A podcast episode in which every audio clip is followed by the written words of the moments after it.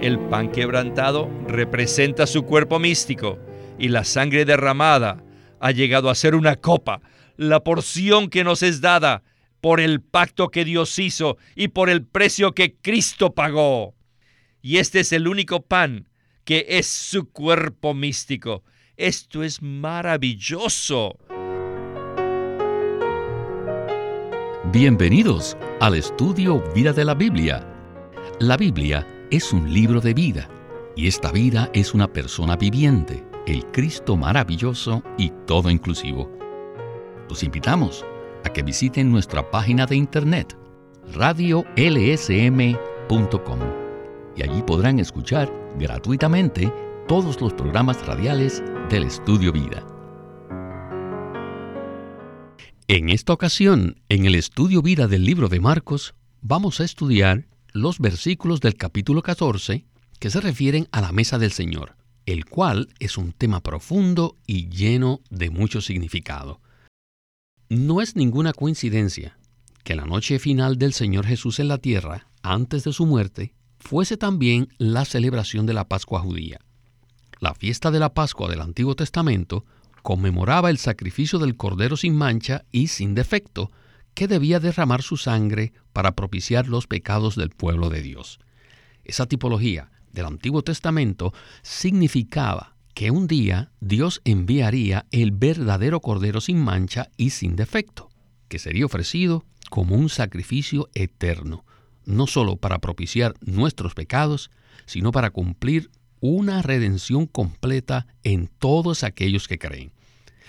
En esa última noche tan significativa, el Señor compartió con sus discípulos la última fiesta de la Pascua. Sin embargo, Él preparó después otra fiesta que reemplazaría la Pascua para siempre.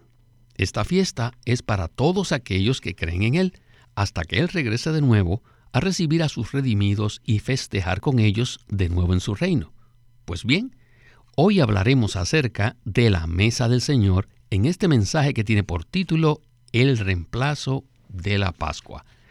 Y en esta ocasión hemos invitado nuevamente a Guido Olivares para que nos ayude con los comentarios.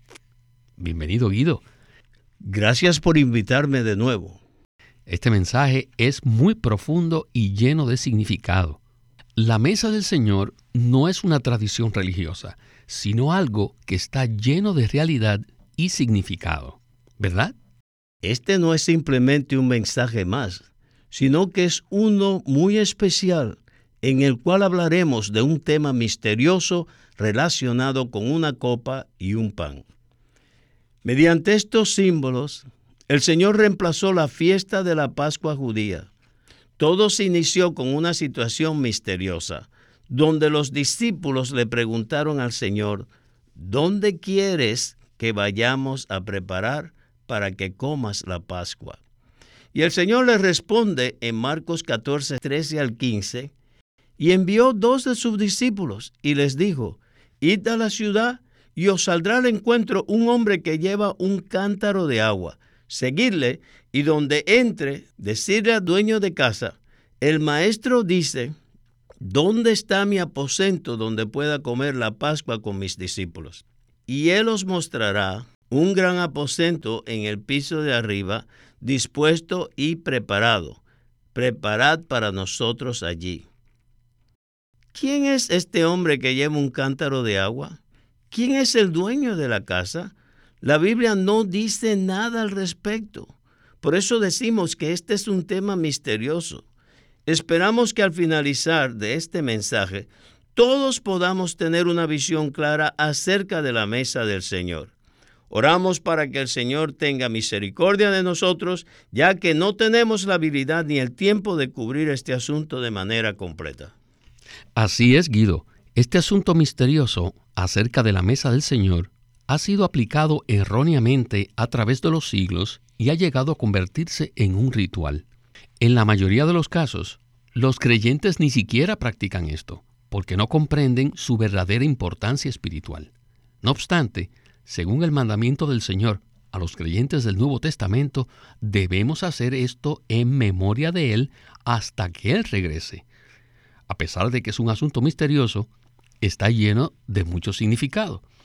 Bueno, voy a continuar leyendo los versículos del 16 al 26 que dicen lo siguiente. Salieron los discípulos y entraron en la ciudad y hallaron como les había dicho, y prepararon la Pascua. Y cuando llegó la noche, vino él con los doce.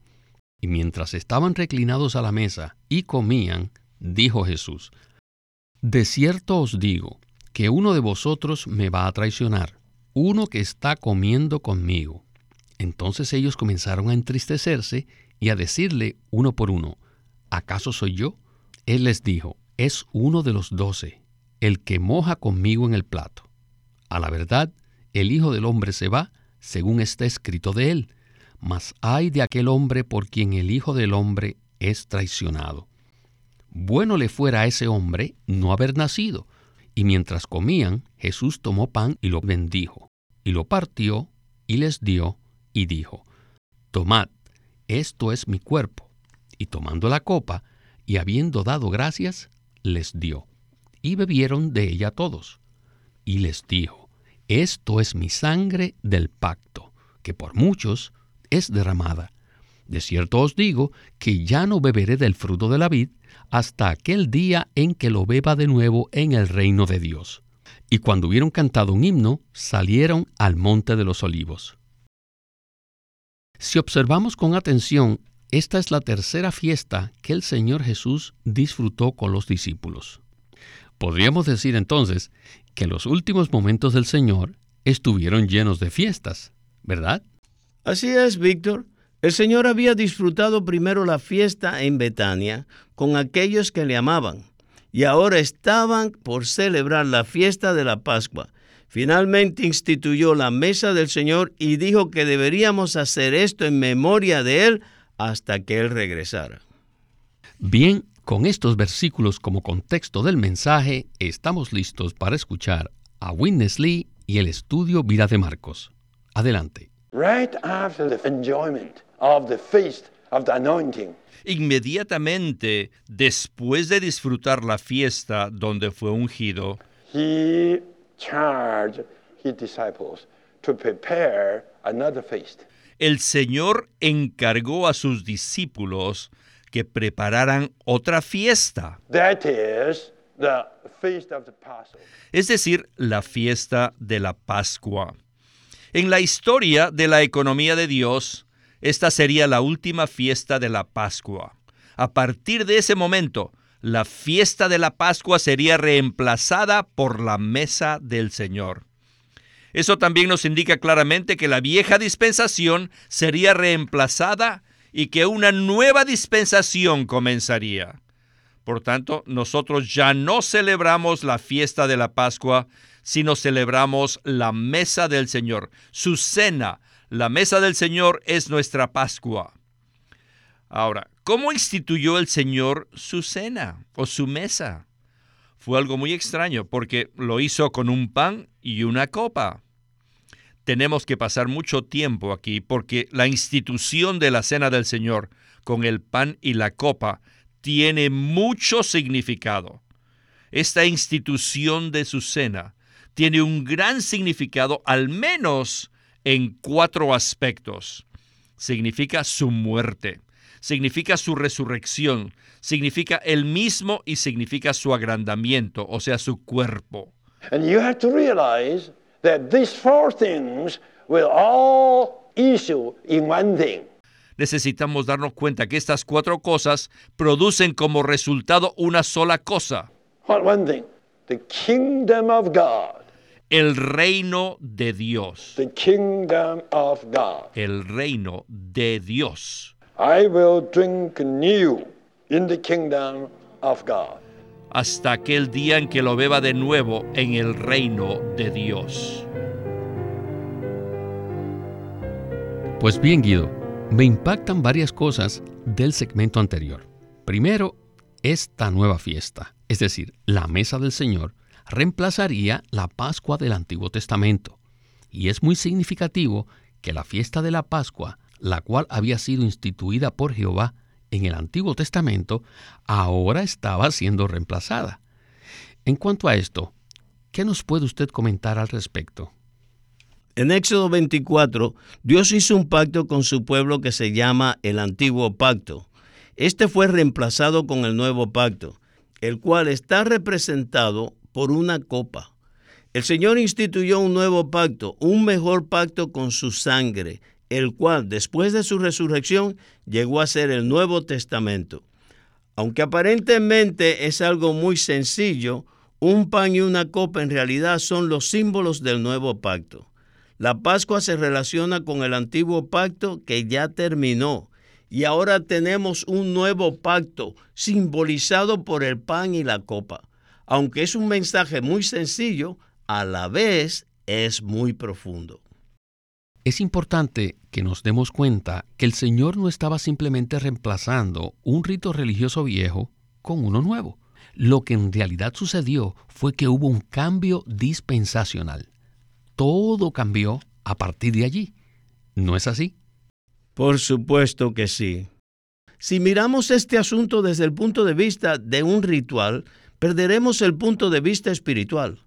Como ya mencionamos, el problema radica en que la mayoría de los creyentes ven la mesa del Señor como un ritual religioso del cual pueden participar o no. Esto sucede porque no comprenden su verdadero significado. Por eso oramos para que todos los que escuchan este mensaje puedan ver cuán crítico es el asunto de la mesa del Señor. A medida que avancemos en el mensaje, veremos las implicaciones de lo que el Señor está tratando de mostrarnos. Así es, Guido. Otro asunto que me impactó es que la mesa del Señor alude a su muerte, su resurrección, a Él mismo y a su agrandamiento, es decir, el cuerpo místico de Cristo. Todos estos asuntos están incorporados al nuevo pacto que está representado por la copa. En 1 Corintios 10:16 dice, la copa de bendición que bendecimos, ¿no es la comunión de la sangre de Cristo? El pan que partimos no es la comunión del cuerpo de Cristo? Por tanto, la copa y el pan representan su sangre y su cuerpo. Estos son dos elementos cruciales del nuevo pacto. Bueno, regresemos de nuevo con Witness Lee y el estudio Vida de Marcos. El pan de la mesa del Señor es un símbolo que representa el cuerpo del Señor que fue quebrado por nosotros, que fue quebrantado por nosotros.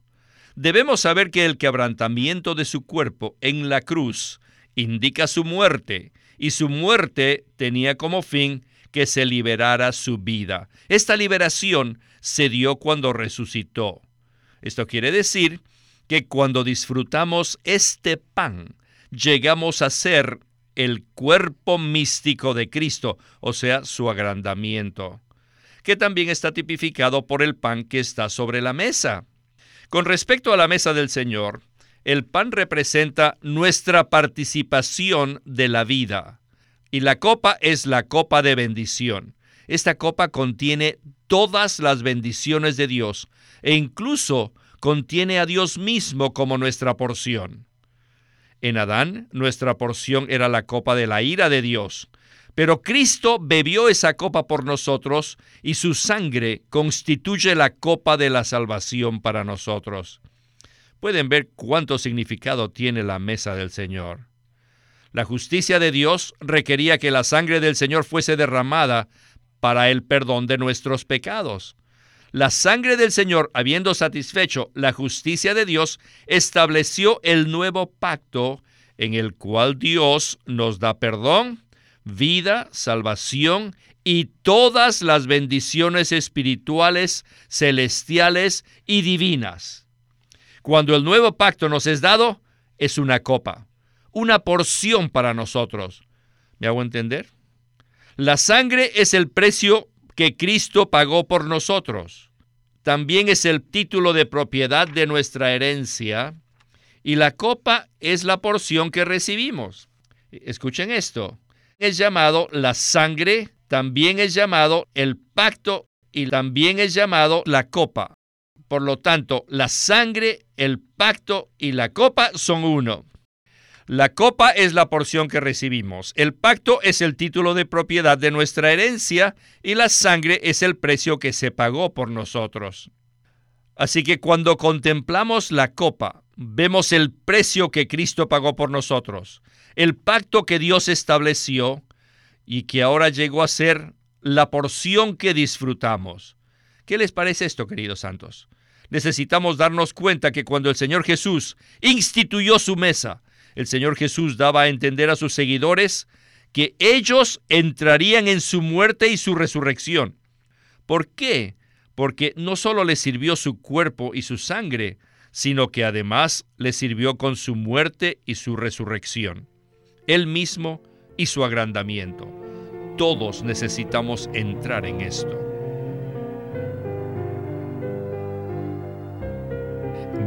Sin duda, el significado de la mesa del Señor es profundo y maravilloso.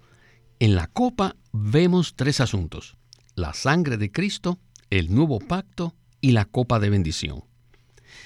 En Salmos 16, 5 dice, Jehová es la porción de mi herencia y de mi copa. Esto es algo supremamente precioso. ¿Qué nos puede usted comentar acerca de la copa de bendición?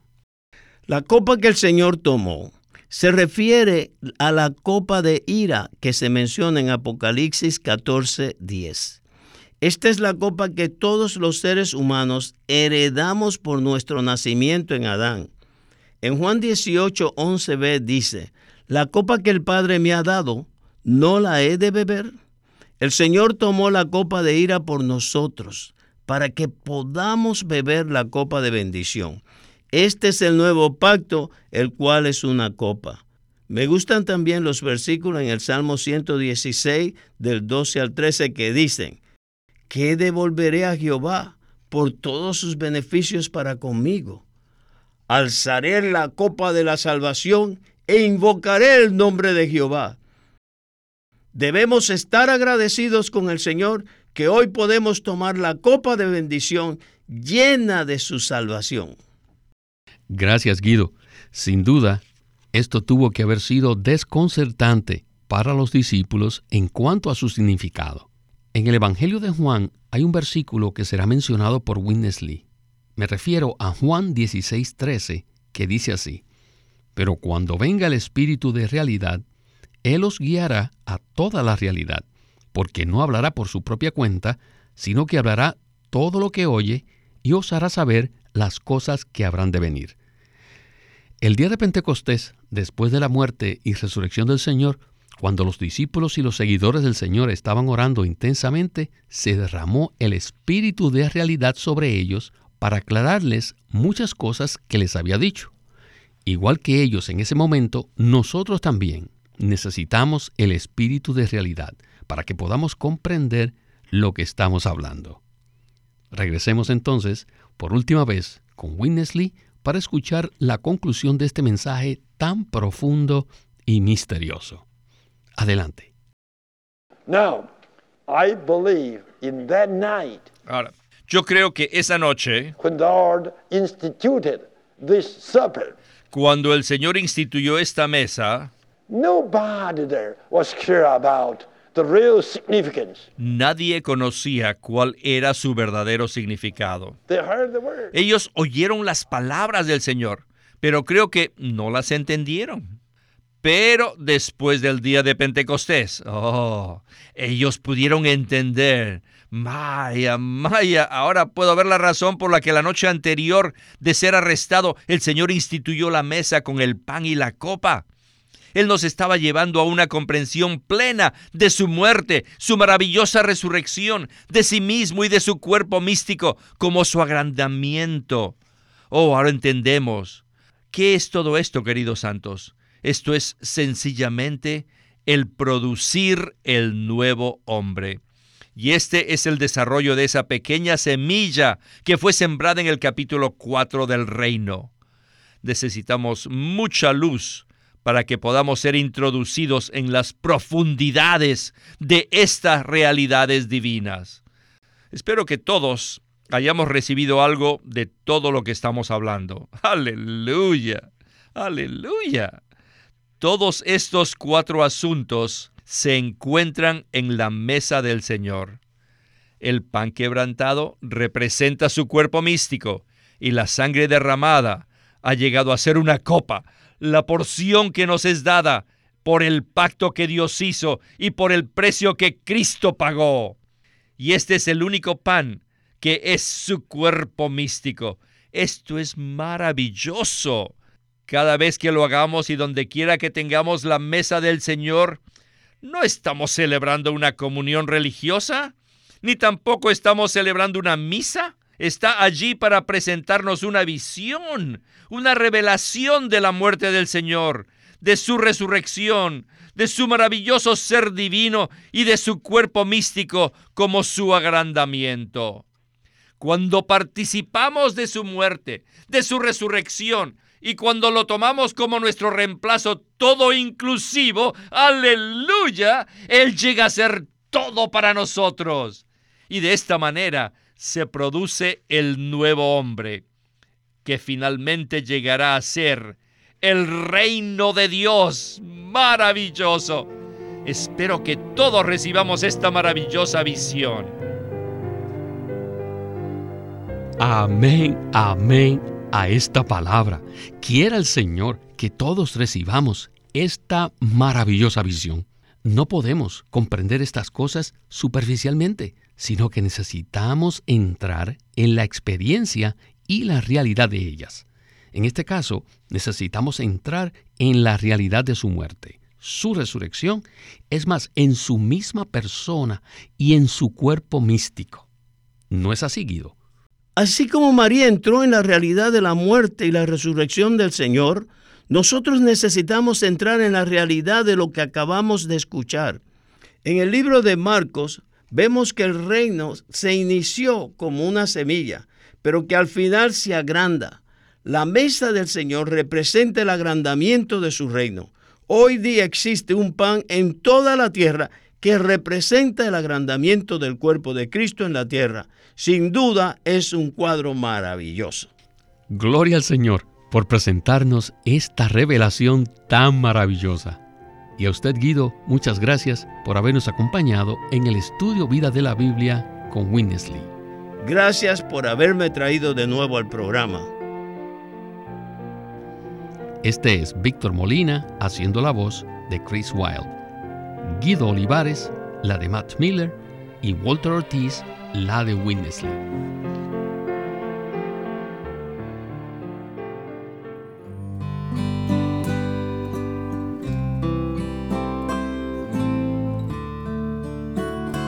Queremos presentarles el libro titulado Cristo es contrario a la religión por Witness Lee este libro presenta el hecho de que el cristianismo tenga la Biblia o predique a Cristo no significa que esté en lo correcto.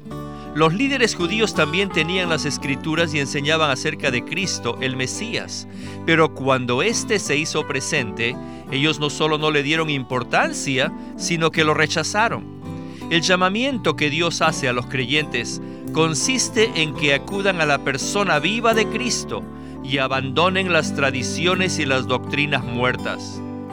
Este libro se titula Cristo es contrario a la religión y en esta obra el hermano Lee analiza la vida de Cristo en los evangelios y descubre que tanto en palabras como en hechos Jesús consternó y confundió a los religiosos de aquellos días.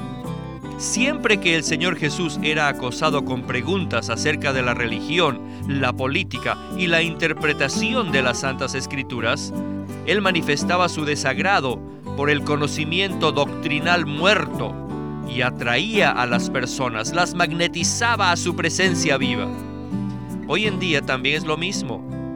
Así que este libro, titulado Cristo es contrario a la religión, hace eco al llamamiento que nuestro Señor nos hace a salir de todo lo que no sea Cristo.